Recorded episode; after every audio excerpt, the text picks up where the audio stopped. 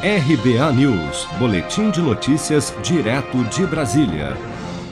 A região sul é uma das que mais estão sofrendo com o caos na saúde provocado pelo aumento de internações por Covid-19 nas últimas semanas. No Rio Grande do Sul, a situação crítica levou o governo a prorrogar a bandeira preta de restrição máxima em todo o estado, agora sem data definida para acabar.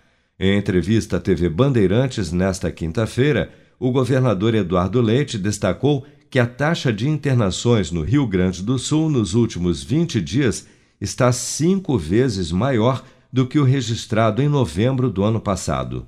Infelizmente, né, nós estamos diante desse pior momento e que é importante salientar para a população.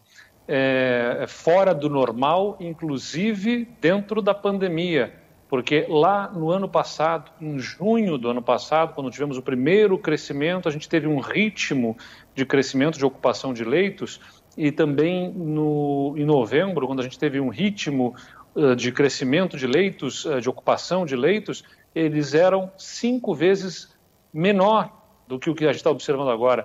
A taxa de crescimento da ocupação de leitos nos últimos 20 dias, vezes maior do que os piores momentos que a gente já tinha observado na pandemia anteriormente. Desde a última terça-feira, os hospitais gaúchos estão com todas as vagas de UTI ocupadas. Além disso, são sucessivos os recordes de mortes no estado, chegando a 188 vidas perdidas no Rio Grande do Sul entre quarta e quinta-feira desta semana, o maior número de óbitos por Covid-19 em 24 horas desde o início da pandemia. Com a rede estadual de saúde em colapso, Santa Catarina já está transferindo pacientes para outros estados.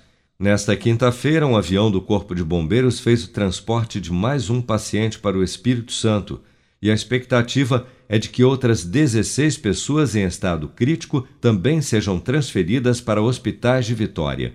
Na cidade catarinense de Chapecó, um grupo de pessoas ajoelhadas cercou o muro de um hospital nesta quinta-feira para orar por parentes que estão internados. Cenas semelhantes também aconteceram no município vizinho de Xaxim. Em duas regiões do estado catarinense, incluindo a Grande Florianópolis, não existem mais vagas para leitos de UTI.